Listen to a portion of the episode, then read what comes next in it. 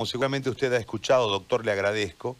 Yo tengo, usted muy amablemente me ha enviado las cartas fechadas el, 6 de el 29 de junio eh, y el 6 de julio, eh, con una serie de, cuestiones relacionadas principalmente a la reconsideración de la resolución del ICULO 016-2020 sobre el ingreso directo a la universidad por donar plasma hiperinmune humano.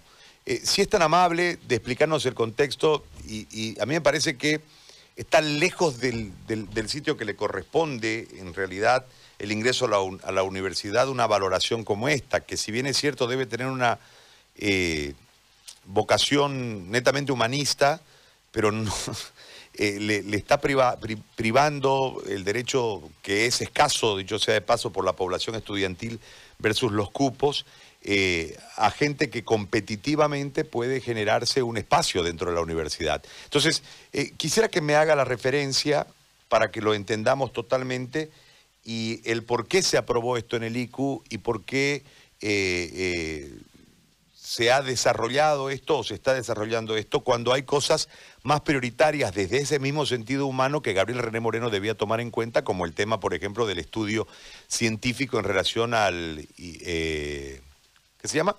César. Al dióxido de cloro. Al dióxido de cloro que, que ha partido en gran parte también desde el seguro universitario. Todo este contexto, por favor, yo lo escucho sin interrumpirlo y le agradezco muchísimo, doctor, por, por acompañarnos hoy. Eh, muy buenos días, eh, don Gary, y un gran saludo a su prestigioso programa y también a toda su audiencia que eh, permanentemente y todos los días lo sigue y lo escucha.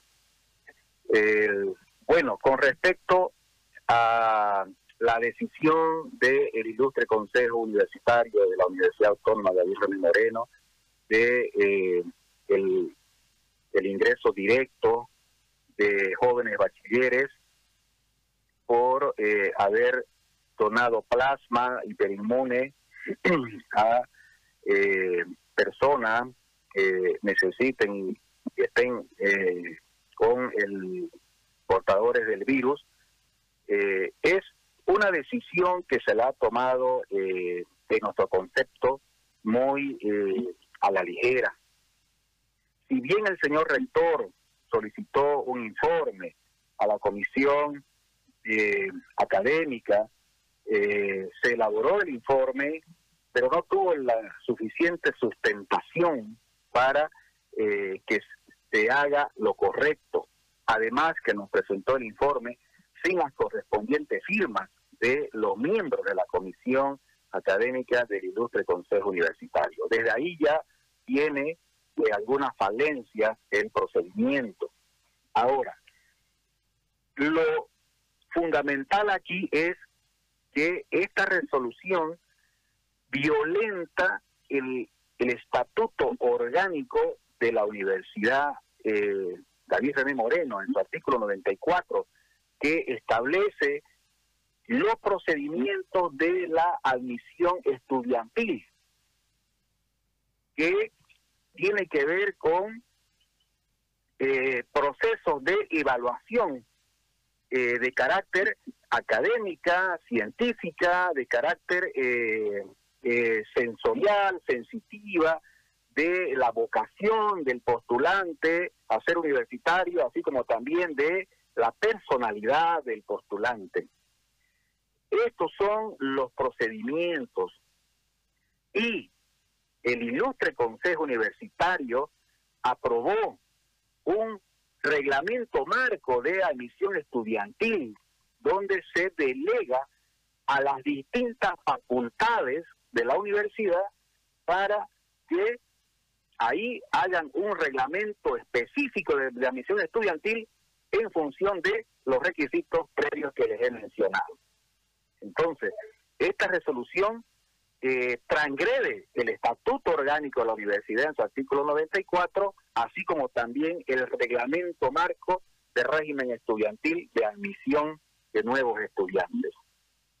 Por consiguiente, eh, siete consejeros universitarios hemos planteado eh, un recurso de reconsideración de esta resolución para rectificar el, el, error, el error institucional y buscar algunas otras formas. Tampoco no es que nos opongamos a que a que la universidad dé eh, algunos beneficios a eh, estudiantes que ya están en la universidad eh, o personas que quieran ingresar a la universidad. Pero lo que tenemos que resguardar por sobre todas las cosas es la academia. No podemos, obviamente, intercambiar la academia y la ciencia, el conocimiento científico, por alguna otra, eh, alguna otra eh, acción que pueda eh, tener. O sea, la academia no está en ningún tipo de transacción. Así como también, don Gary, así como también hay una ley, hay una ley del Estado que es la ley de transfusiones y eh, banco de sangre, en la cual establece que la sangre humana y sus componentes y derivados, como el plasma, eh, no está en el comercio humano. No se puede eh, transar o intercambiar ni recibir nada a cambio tanto por el donante así como también como el que recibe. Por consiguiente, también transgrede esta ley que está vigente del Estado eh, boliviano. El, eso es muy bueno aclarar a la opinión pública eh, para que no se vaya a pensar de que la universidad no, no quiera eh, dar alguna, contribuir a este proceso incentivar a, lo, a, lo, a, lo, a las personas que puedan eh, donar, sino que la universidad puede, puede eh, y puede entrar en algunas otras formas de cómo eh, favorecer a estas personas que voluntariamente han donado el, el plasma humano hiperinmune para salvar vidas. Lo que la universidad tiene que resguardar por sobre todas las cosas es el carácter académico del ingreso a la universidad, así como también resguardar por sobre todas las cosas los valores esenciales de el proceso de donación, que es altruista, que es voluntario y una vocación humana de salvar una vida humana también. Eso es este esencialmente, don Gary.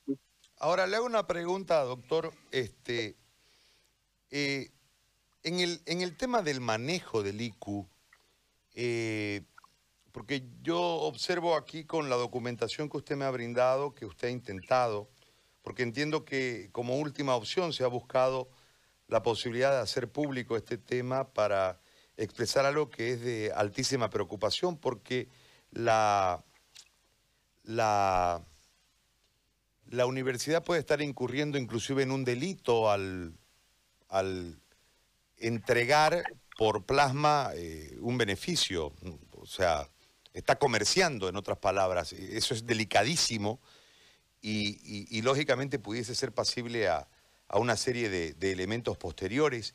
Pero, ¿por qué no se puede tratar el tema internamente y se tiene que salir del ICU para ustedes en este afán desesperado de recuperar eh, o, o cuidar la institucionalidad y el buen nombre de Gabriel René Moreno, tienen que venir a, la pública, doctor. ¿Qué, pasa en el ICU? ¿Quién tiene el control del ICU?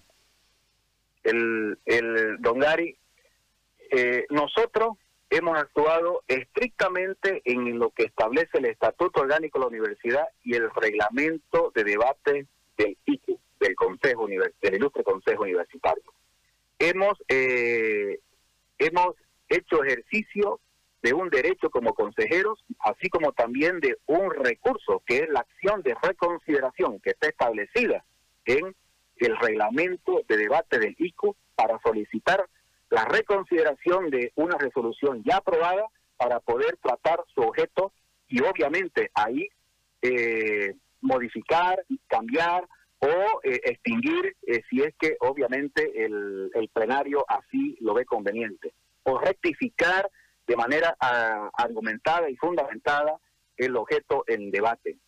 Ahora, bueno, como la universidad no tiene dueño, don Gary, la universidad es del pueblo, por consiguiente, ante esta situación que se ha hecho público, ¿no es verdad? Se ha hecho público eh, por todas las redes, inclusive el mismo señor rector ha comunicado a través de algunos videos. Por consiguiente, nosotros hemos también eh, hecho público por todas las redes eh, sociales a las cuales tenemos acceso para hacer conocer nuestro recurso de reconsideración institucional que hemos planteado a esa a esa a esa resolución ICU que es la número 016 quebrado 2020 que habla de el ingreso directo por haber donado plasma eh, hiperinmune. ¿Y cuál es el afán político detrás de, esta medida?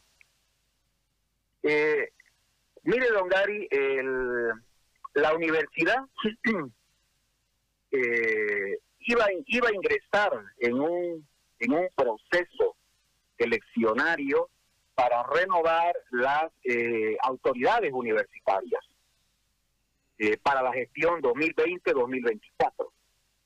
Es bueno aclarar de que este 29 de julio concluye la gestión de los señores decanos, así como los señores vicedecanos y señores directores de carrera. Eh, y el, el 23 de septiembre cumple la gestión el señor rector y el señor vicerrector de la universidad. Entonces, la universidad iba a ingresar en un proceso de, eleccionario para renovar las autoridades, a, lo que se llama el claustro universitario. Que justamente de eso quisiera hablarle luego con respecto a la otra resolución que hemos también planteado su reconsideración, que es la prórroga de mandato indefinido. Entonces, el parece ser que tendrá un carácter de un tipo, eh, una medida muy, muy populista, se la vemos, ¿verdad? Nos puede eh, llamar la atención está dirigida en ese sentido, como ir preparando algún terreno para luego utilizar en un proceso de carácter electoral.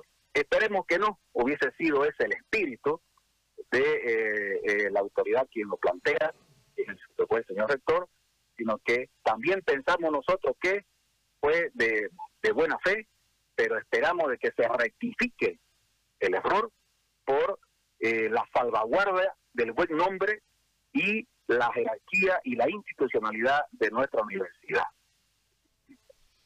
Vamos al tema eleccionario. ¿Cuál es el calendario, doctor? ¿Cómo es el tema? ¿Se han prorrogado? Explíqueme.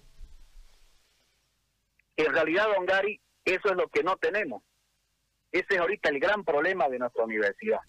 La Corte Electoral Universitaria, el 28 de, mayo, feneció en sus funciones. Por consiguiente, no hay corte.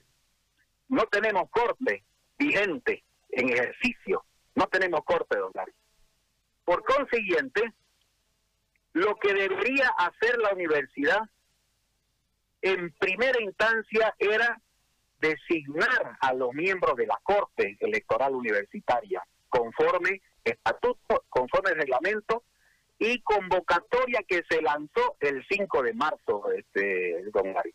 Hay convocatoria lanzada para que se presenten eh, postulantes, tanto docentes como estudiantes, a formar parte, a ser vocales de eh, la Corte Electoral Universitaria, que se conforma por tres docentes y dos estudiantes. Son los cinco vocales que forman parte de este órgano institucional de la universidad.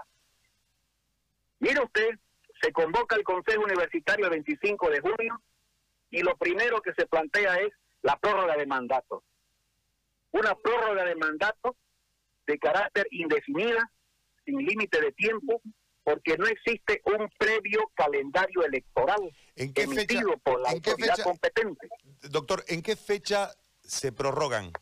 en esa convocatoria del ilustre Consejo Universitario, ¿en qué fecha se, prorrogan? El, el 25 de junio de 2020. Ya. El 25 de junio. Se emite, se, emite, se convoca el señor rector al, Consejo Universitario. Un mes, después de que no hay corte. ¿Sí? El, aproximadamente. Sí. Aproximadamente. Perdón. Aproximadamente. Ok. Aproximadamente, un mes después que no hay corte. Prosiga, por entonces, favor. Entonces, el, se emite la resolución arrimada en, todos los las leyes y los decretos supremos que eh, eh, regulan y reglamentan la, la, epidemia y la pandemia en nuestro país, con todas las restricciones que significa que significa que todo ello.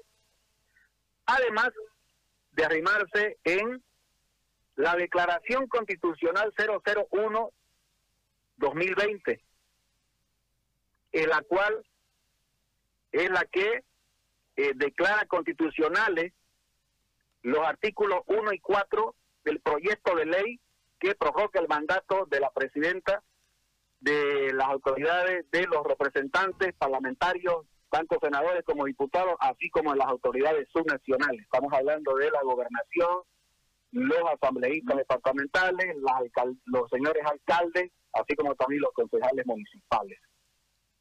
¿Qué ocurre si ahí?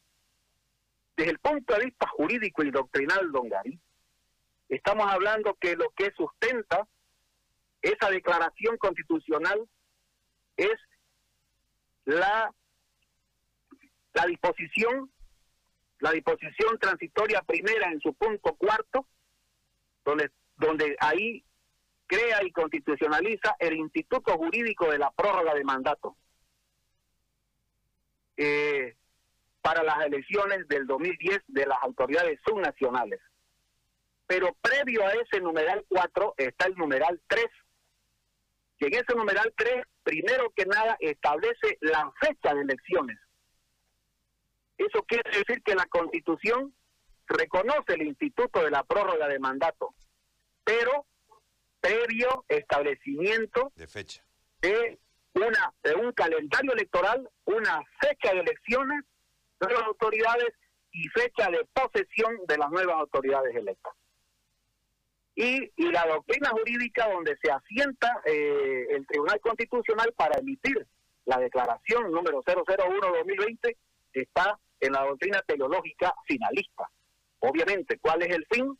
El fin es la de preservar la libertad de los ciudadanos, que no sean trastocados en, sus en sus derechos fundamentales así como también resguardar el sistema democrático que rige en nuestro país y los pesos y contrapesos de los poderes públicos del Estado.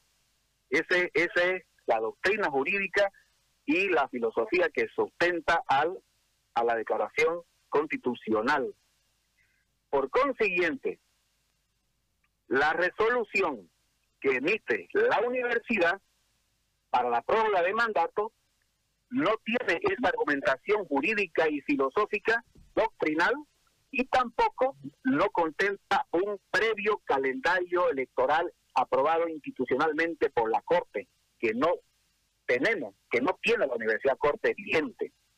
Por lo tanto, aprueban de que se prorrogue el mandato de todas las autoridades, estamos hablando del señor rector, de vicerrectorado, de los, de los decanos, de los vicedecanos, directores de carrera, y amplían inclusive sin tener ningún tipo de competencia a los estamentos docentes y los estamentos y el estamento estudiantil, porque eso se rigen por sus propios estatutos y reglamentos. Y además amplían el mandato de los consejeros universitarios, que somos nosotros, pero nuestro mandato recién se es el 5 de diciembre de este año. O sea, estamos a, a más de seis meses.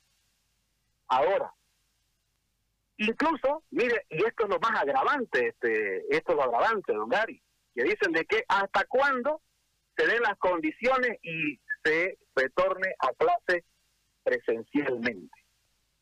Entonces, eso es una es una aprobación de prórroga de mandato de manera indefinida y eso es inconstitucional, es ilegal, no está establecido ni en la Constitución ni en la declaración de de, ni en la declaración 0001, ni menos en la ley que aprobó que aprobó este la prórroga de mandato, ni menos en la ley tampoco, ni en el estatuto de la universidad, ni en el reglamento de debate del ilustre Consejo Universitario. Y lo que es peor, un agravante más, suspenden todo tipo de elecciones al interior de la universidad. Entonces, el Consejo Universitario se niega a sí mismo, porque el Consejo Universitario es quien tiene la atribución de convocar de aprobar la convocatoria al clase universitario a propuesta de la Corte Electoral Universitaria. Eso es lo que ha ocurrido, don Gary. Por consiguiente, ante esta situación, en el marco de resguardar la institucionalidad, el orden establecido eh, estatutario, legal e institucional de la Universidad Autónoma de Moreno, siete consejeros universitarios docentes hemos presentado la acción de reconsideración de la resolución número 015-2020, que aprueba la prórroga de mandato de, eh, de las autoridades y representantes. ¿Cuál es la consecuencia jurídica dentro de la universidad ante el, planteamiento de este recurso eh, institucional legislativo dentro de la universidad? Es que estas dos resoluciones, don Gary, quedan en suspenso en su aplicabilidad y sus efectos jurídicos, hasta cuando el señor rector y presidente del ilustre Consejo Universitario convoque a sesión de a sesión extraordinaria del Consejo exclusivamente para tratar estas dos reconsideraciones. Y ya el plenario eh, verá, como le dije anteriormente, si eh, modifica, si extingue o crea nuevo eh, nuevo objeto de la temática en su tratamiento, en su reconsideración. Eso es lo que está ocurriendo sobre esas temáticas actualmente en la Universidad este, de. ¿Y la posición de la FULE que el cogobierno? Bueno, la Federación Universitaria Local, eh, como institución fundamental del cogobierno eh, universitario, docente estudiantil, eh, en esa sesión respaldaron la aprobación de estas dos resoluciones. Respaldaron.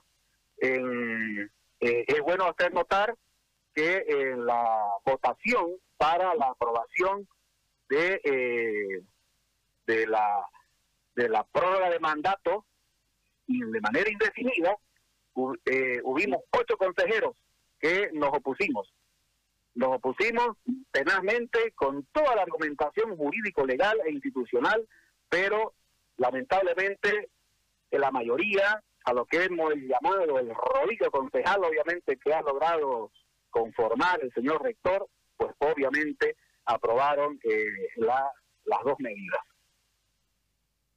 Perfecto.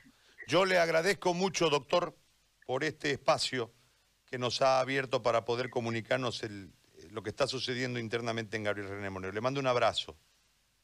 Don Gary, eh, somos nosotros los agradecidos, lo hacemos con el más alto espíritu y vocación democrática, institucionalista, en defensa del buen nombre y, e institucionalidad de nuestra alma mater, eh, de nuestra universidad cruceña, la Universidad de Santa Cruz, que es la Universidad Autónoma David René Moreno, y lo hemos hecho eh, público en el marco del principio de que la Universidad Autónoma David René Moreno no tiene dueño. La Universidad Autónoma David René Moreno es del pueblo cruceño, es de todos los bolivianos y tienen el derecho a saber lo que ocurre en nuestra universidad. Muchas gracias, don y un gran saludo a toda su gran audiencia. Muy amable.